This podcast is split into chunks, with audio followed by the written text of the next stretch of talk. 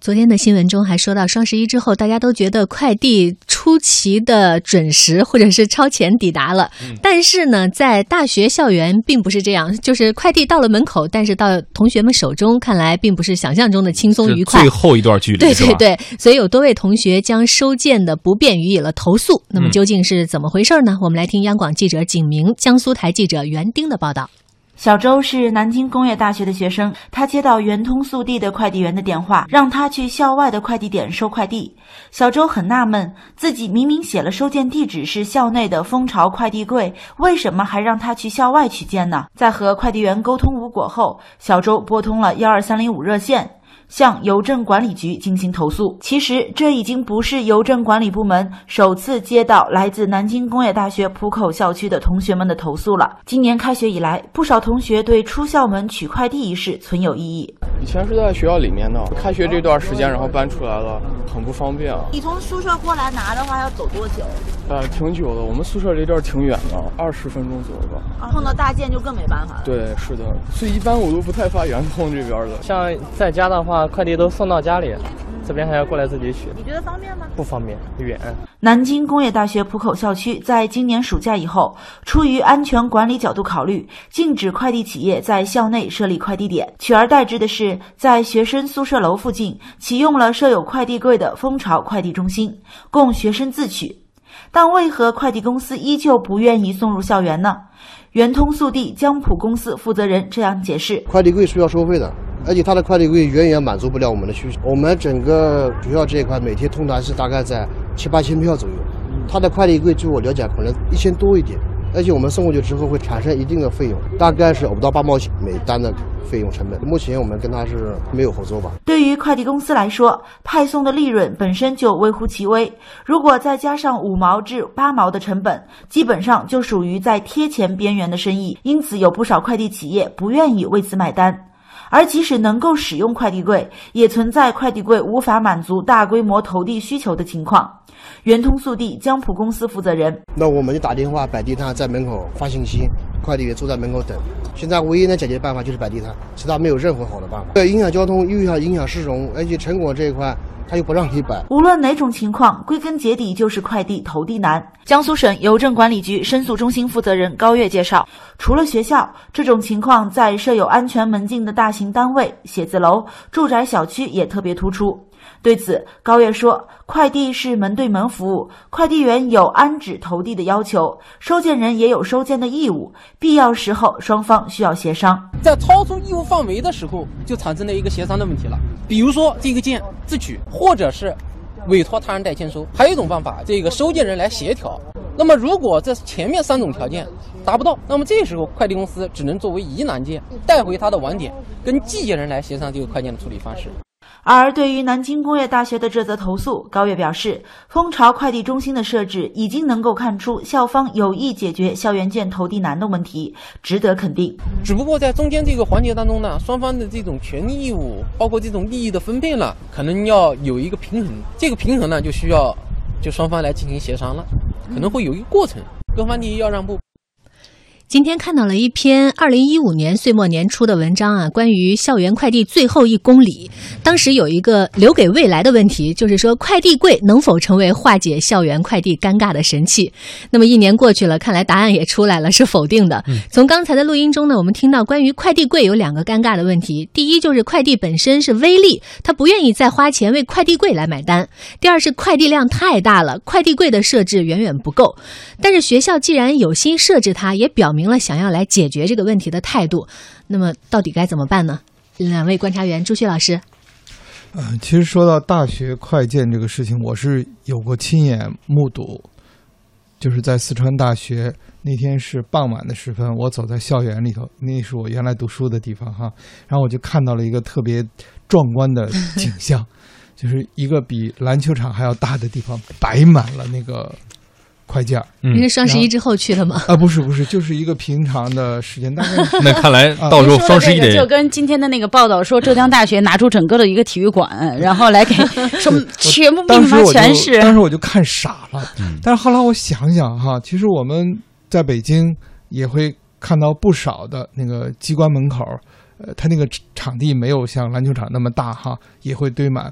然后呢，像在我们家住那个小区，原来呢，快递小哥们是可以把他的那个车骑进来，然后把车停到我们家单元门口。现在呢，只能在小区外面，所以在我们小区门外头会横七竖八停了很多呃快递小哥的车，他是把快件拿下来，再用一个手拉着那个车拖进来。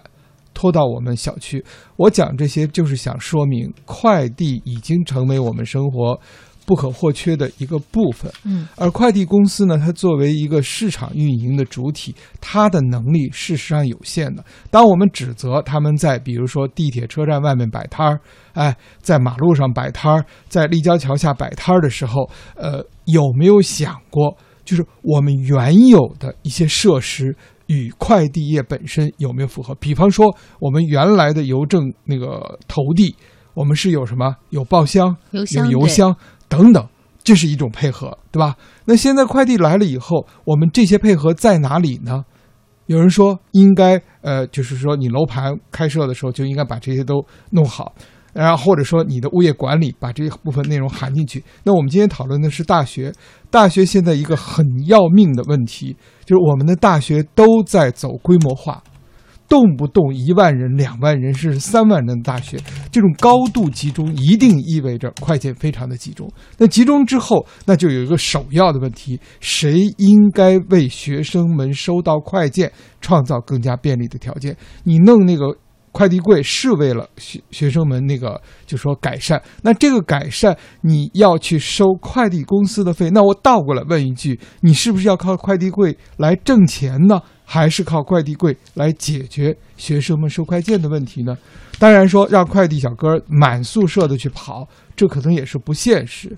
因此这就带出来一个问题，像高校这样的地方，看来接下来要把快递柜作为像浴室。食堂等等基本设施这样的，免费为学生服务。那么既然你是免费了，那你对快递公司就不应该收费。我还想说一下我的母校四川大学，他们就有个设置，就是允许人工蹬的那个三轮车在校园里面经营。嗯，不是说所有的车辆都能啊，它是准许了一部分车辆进行的。然后这些车辆就解决了校园内很大，然后大家有可能拉着行李，有可能搬一些东西需要。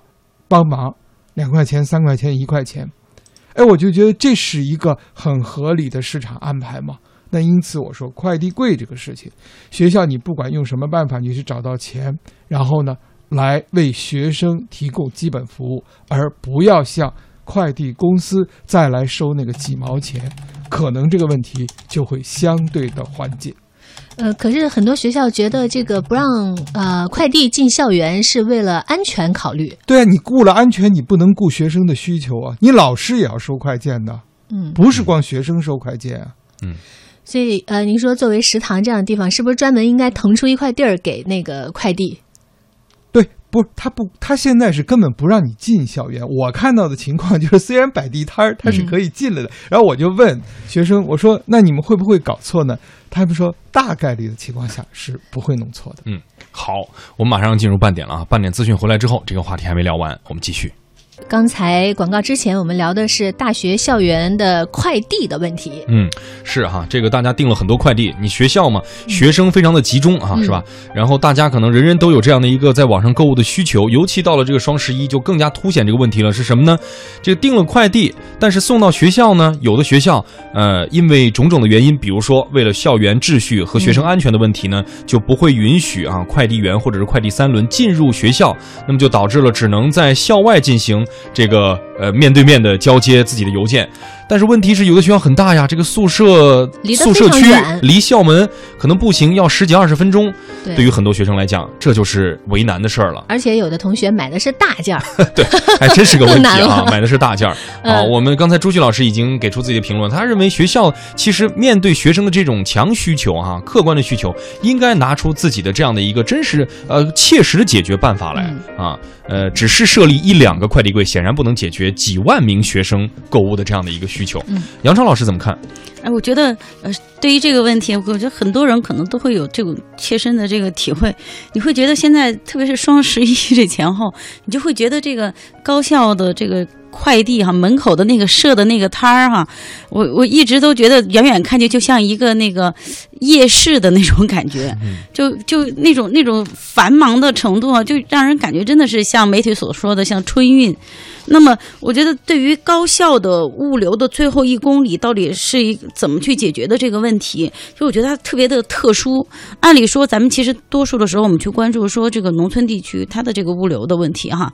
但是你会发现，这个高效的最后一公里的这个物流问题，其实跟农村有很多相似的地方，它很难深入。然后他需要付出更多的成本，但是这个呃很难深入，到底怎么深入？还有这个成本到底应该谁来负担？我觉得这都是大家呃其实亟待解决的问题，但是似乎又是无法攻克的这样的一个问题。我觉得从高校的这个事情，我觉得呃咱们应该搞清楚三个层面的问题。第一个层面的问题就是说消费者，也就是说我们所说的这些大学生们，如果他生活在他家里，那么他就是一个普通的消费者，但是他现在不是，他生活在一个巨大的校园之内，那么他的身份非常特殊。他成为了一个，呃，特殊的消费者。那么，他是不是应该因为其特殊的身份而对他所付这个网购的这个商品付出额外的快递费用？我觉得这是首先要搞清楚的，因为势必他这个 这个呃快递的难度是是是增加的。那么，如果说增加了难度，就应该增加成成本。正常我们的思维是这样的。那么，他们该不该付出？就是不是因为他们特殊的学生身份，他们就大学生身份，他们就应该多付出一一一部分的快递费。比如说，人说这个苏州大学他们搞了一个大的这个一个停车场，地下停车场专门用来收快递，各种快递柜，专门的人员共同的智能化的管理。然后你可能付出一毛到两毛，即使只有一毛到两毛，这个钱该不该学生们来付？如果不该，那么有谁来买单？我觉得这是首先第一个我们要搞清楚的问题。那么。第二个问题是，我们怎么样才能够不尽量不增加多余的物流环节？现在也有其他的这样的一个解决方式，除了这个快递柜哈，这个快递柜大家也知道，这个成本非常的高，而且这个到底建多少快递柜能够解决这个问题，这都不好说。那么还有一个就是搞这种校园内的这样的一些这个呃这个。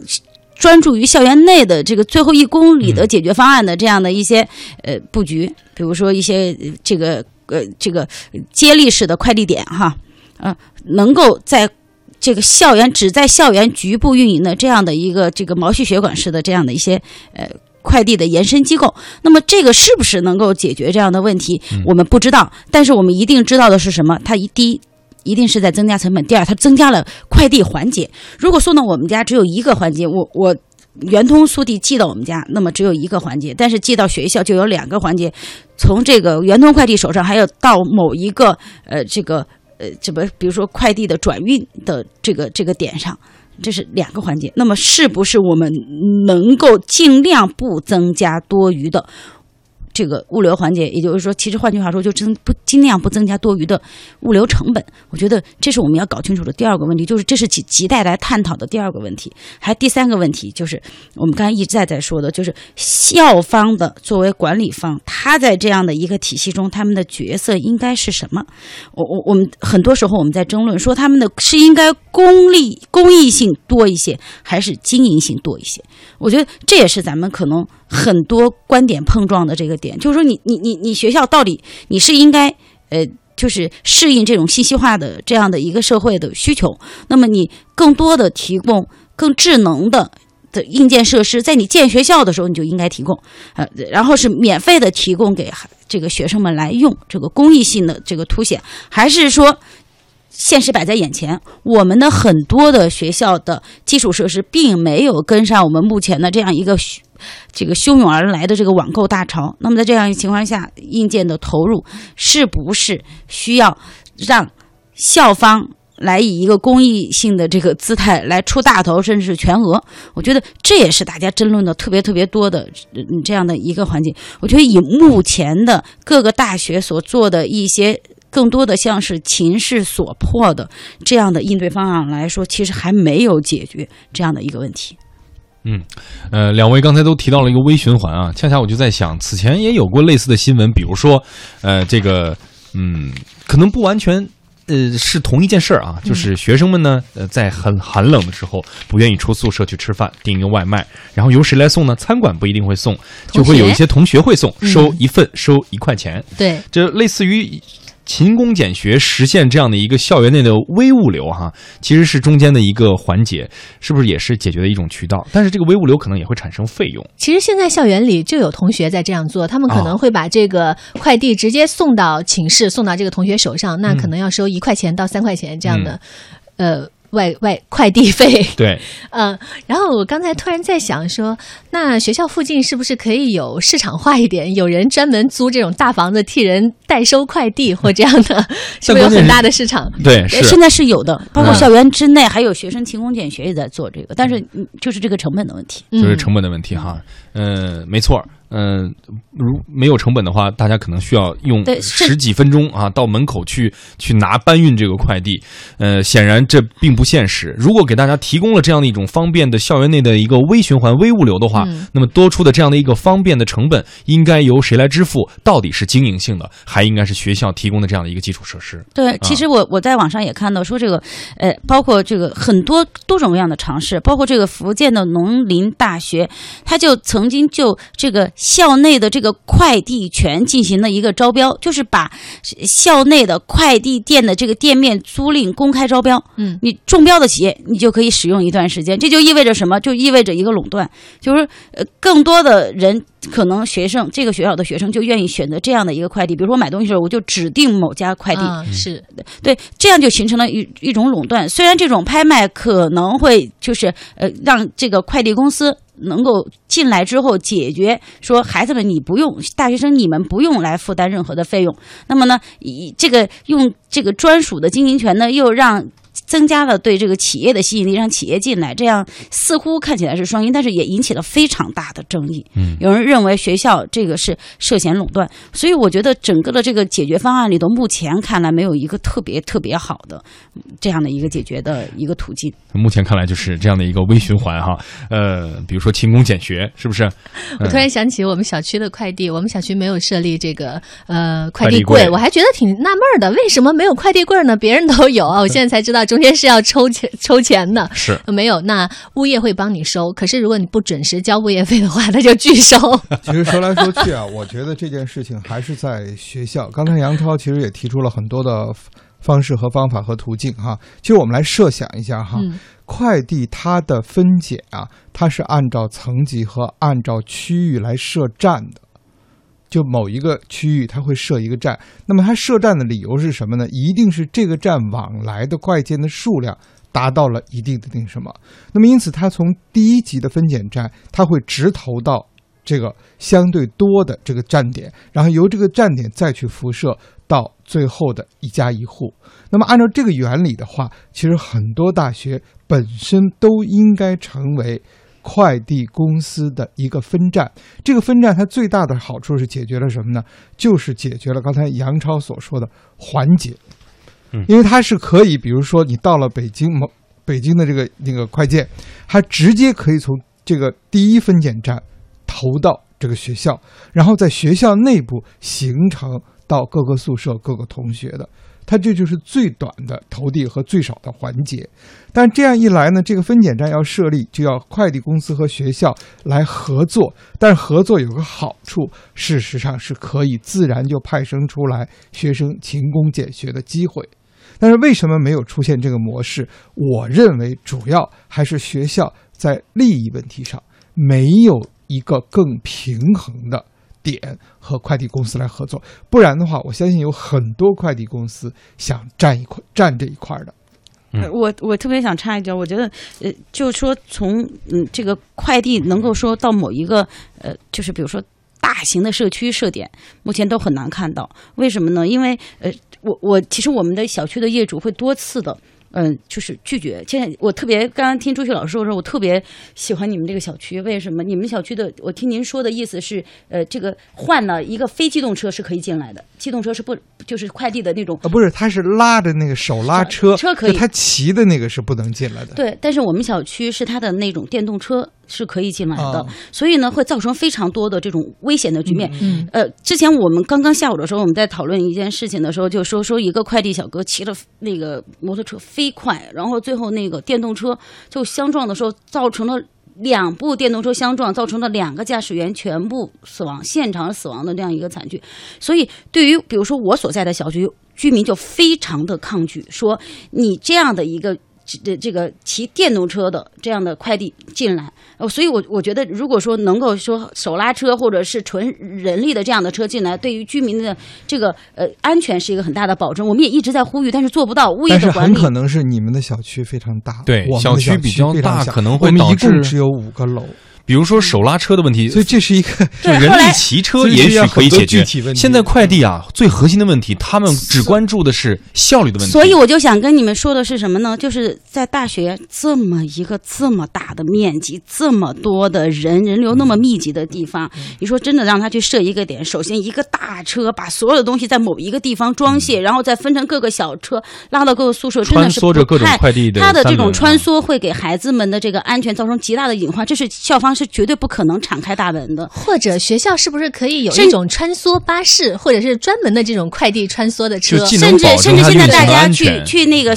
高校的时候，你会发现什么？你自己开的那个车是很难进高校的，就他会门口又就有。其实杨超，你说这个问题吧，很容易解决。为什么说很容易解决呢？就是你这个快递点设立之后，你学生来承担快递员嘛，就校内快递员哈，然后你让那个校内快递员只能骑人力车，对，骑自行车就可以了。但是你有没有想过，从怎么这么大的快，这么多的快？您知道我们小三轮区车嘛，就怎么进来？人力三轮车它不能一个小车一个小，就是我们我见过那个大的，就是我们小区的旁边有一个大的一个一个那个，就是那种类似于分叫什么点，它类似它是一个，分拣它是一个非常大的车，我相信那么一个大的校园，如果说它它怎么样才能够说小车先能把所有那么多孩子的东西到各个点上去？我觉得这就是非常困难不是，他在一个学校只设一个点，这个点可以设在学校的边沿，然后设立专门的门进来，跟跟学校内部完全没有交集。其实他大车进来以后，把所有的东西都卸在这个点，这个点分拣完了以后，我刚才说了，让学生用人力的车辆，嗯就是不许带任何，连电动都不行哈，然后分送到各个宿舍。那么你所担心的安全问题就根本不可是存在。它不是一家快递公司，其实是这样两位。很多家快递公司，大家关注的确实是非常的细节和具体，因为这关乎学生们的安全。啊，这是非常的具体了。的确，在一个学校的有限的范围之内，无论学校大也好，小也好，它也是一个有限的范围之内。那么，只要决心要去做，无论是对于车型，还是车速，还是车次等等一切的问题，如果要解决，都能够解决。